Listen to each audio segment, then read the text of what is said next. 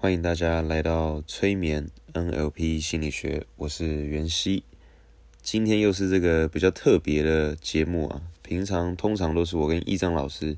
一起跟大家聊聊，不过我们偶尔呢也会推出这种比较短一点的单元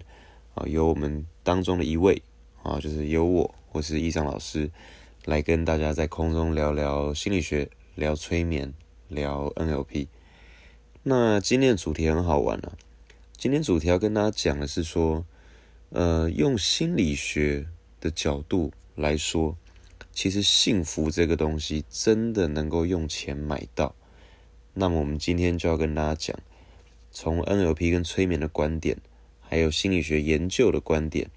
这到底是怎么一回事，以及你要怎么花钱啊？才能让自己的生活过得更加幸福啊！这个是我们今天主要跟大家聊的。当然，如果你有追踪我们的 Instagram 的话，啊，如果还没追踪，那你现在立刻就追踪起来啊！因为真的很多很不错的这个心理学知识。呃，NLPI 点 TW 账号是 NLPI 点 TW。这个我们过去在这个 Instagram 上面的文章也有讲到相关类似的主题。那么今天，如果你看过这个文章的话，今天的 podcast 我们就要再更深入，并且用不同的角度切入啊，来让大家能够操作理解。那如果你没看过这个文章也没关系，你今天听这一集 podcast 就非常足够。那过去你可能有类似的状况，或是你现在就在经历的，比如说这个总觉得每个月这个钱赚的太少，花的太多，可是还是不快乐。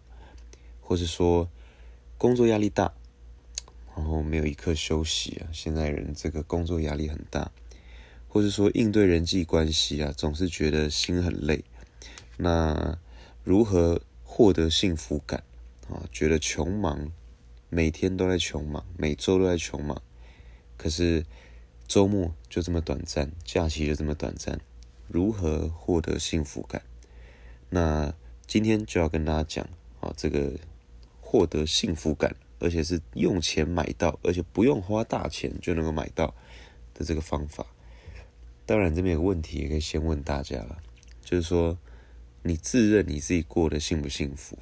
啊？那如果大家可以回应我们的话，也欢迎在下方的这个留言区啊评论给我们五星好评，然后留言区可以留下你的答案，或是你也可以留下你想听的主题。那未来我跟一章老师都会在空中。来跟大家讲解啊这个主题。那今日我们就要告诉大家，用 NLP 跟心理学啊，还有催眠的概念，解析如何买到幸福，还有它背后的原理啊。那如此一来，你就可以利用心理学正确的花钱啊，买到这个属于你的幸福。那这个一开始要先跟大家讲一件事情啊，就是很多人都以为说这个钱。买不到快乐啊！可是其实心理学已经证明了哈，钱其实买得到快乐，可是你要用正确的方法买。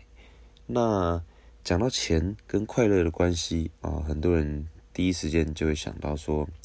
这个如果给我中个大奖啊，中个头奖的话，那我这肯定是非常非常快乐。可是呢，其实在外国的心理学家啊，他的研究就已经发现了。就是中大奖的人哦，他在一瞬间，他确实呢比一般人过得幸福快乐。可是，在几个月后呢，诶，这个快乐消失的无影无踪啊。那反倒是从重大的伤痛当中啊复原的人啊，所谓重大的伤痛，指的是好比他这个生了重病，或是他这个至亲啊病危啊，那就他的病好了。或是他这个亲人哎病好了好转了，从重大伤痛中复原，或是说他这个出了严重的车祸，那他可能面临很严重的这个健康的问题，甚至要截肢啊。那可是他花了一段时间，他康复了啊。所谓康复，当然不是说他这个完全恢复健康，而是他这个适应了这个状况，回到这个他熟悉的生活当中。从这种重大伤痛中恢复的人。这个心理学家的研究发现，竟然比中大奖的人还更加幸福。那这个就很有趣了，这就告诉我们说，这个钱跟幸福确实有关联，哎，可是一次巨大的财富反而没有办法维持太久。那这边就要告诉大家，那么到底如何用这个钱来买到幸福啊？就是一个名词，大家可以熟悉一下啊，叫做享乐适应症啊，就是享福享乐的那个享乐，享乐适应症。那你要避免这件事情哦，避免享乐适应症，你就能够买到幸福。这个很有趣哦。我们先讲一下。如果你错误的花钱，那怎么样会给你带来不持久的幸福？就是你存了很久的钱，然后你买一次性的快乐的事物。这个我举个例子来说，好比你存了十年的钱，然后买了一个还不错的小套房啊，那买房的当下一定非常快乐的。啊，可是这个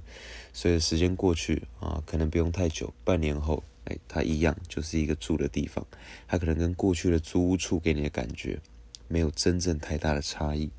又好像像现在这个新的手机啊，非常贵啊，这个最新的 iPhone 啊，应该是要台币这个五万左右，那是相当多人，他可能是一个月的薪水啊，甚至是一个半月的薪水，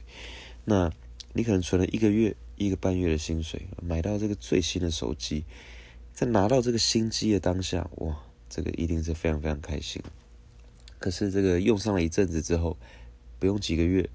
两三个月之后，哎，又跟过去那只手机啊，其实没有太大差异啊，它就是拿来滑滑这个脸书、滑滑动态，然后这个 这个看看剧啊的一个工具而已。哦，那再再举几个例子哦，好比说你一样存了很久的钱哦，那买了一台还不错的车啊，买了当下哇，这个心情非常非常好。可是这个一样啊，随着你每天开它去上班、下班啊，这个带小孩、周末家人出游，久而久之，它仍旧是一个代步工具。那这个关于它给你带来的幸福感，似乎。没有办法维持太久啊！那这种一次性的快乐被人们所习惯了啊，就是享乐适应症。那刚刚就讲了，那避免这个就可以买到幸福。所以方法到底是什么？直接跟大家说，方法啊，这个这个不是空穴来风啊，是三所顶尖的大学啊，在一零年的研究所发现哈，就是这个哈佛啊，这个哥伦比亚还有这个 Virginia 啊三所大学，他发现。用钱买到幸福的关键啊，是你要频繁的买。可是呢，你说频繁的买，谁有办法频繁的买车啊？所以当然不是，不要频繁的买大的快乐，不要频繁的买一次性的快乐，你要频繁的购买小的快乐。啊，小确幸啊，讲白话文就是这样子。所以也就是说，你与其啊存了很多年的钱啊，买了啊一间豪宅，或是这个一辆这个很昂贵的跑车，不如啊这个每周五的晚上啊，你都安排这个一个人放松的电影时光，或是这个每周六的晚上。啊，你都要安排这个跟家人共度的这个时光啊，他可能去一个还不错的餐厅啊，吃一顿饭，啊，或是甚至更简单的，不如每天上班前啊，都犒赏自己一杯不错的咖啡跟这个精美的甜点，啊，那像这样的做法呢，就可以避免刚刚讲到的这个享乐适应症，那么。你就能够真正花钱啊，来买到幸福啊。那这个方法还有很多啦，这个刚刚举只是这个冰山一角的例子，大家回去也可以想一想，也欢迎在这个下方留言啊，也可以告诉我们啊。当然了，这个除了留言，还有这个听 podcast 以外，这个如果你想获得更多有关于我们的这个免费的课程啊资讯的话，你也可以在 Google 上面打全新策略。啊，心是这个心脏的心，负心汉的心，全新策略啊，就可以找到我们相关的资讯。好，不过当然，今天这一集 podcast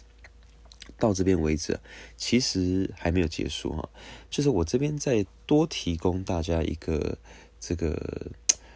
作为补充的方法啊，就是你可以融汇一下其他相关的概念啊，其他 NLP 啊、催眠心理学相关的概念。如果你有印象的话，我们在之前的这个 Podcast 还有我们这个 Instagram 都有跟大家讲到有关于这个制约啊、增强这件事情。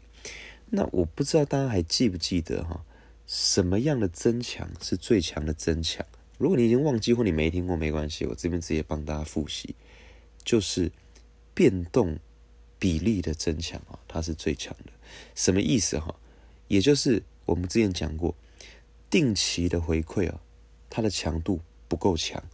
所以每个月领一次薪水，虽然很开心，可是呢，它的强度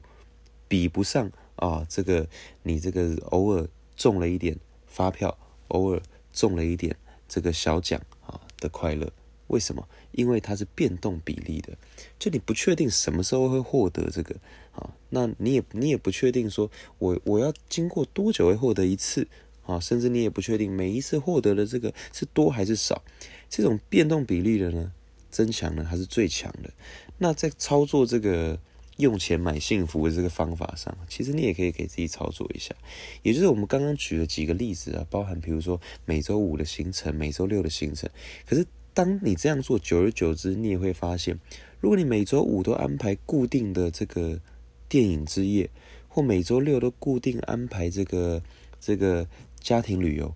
那久而久之，它变成一个规律之后，它又会让你感觉到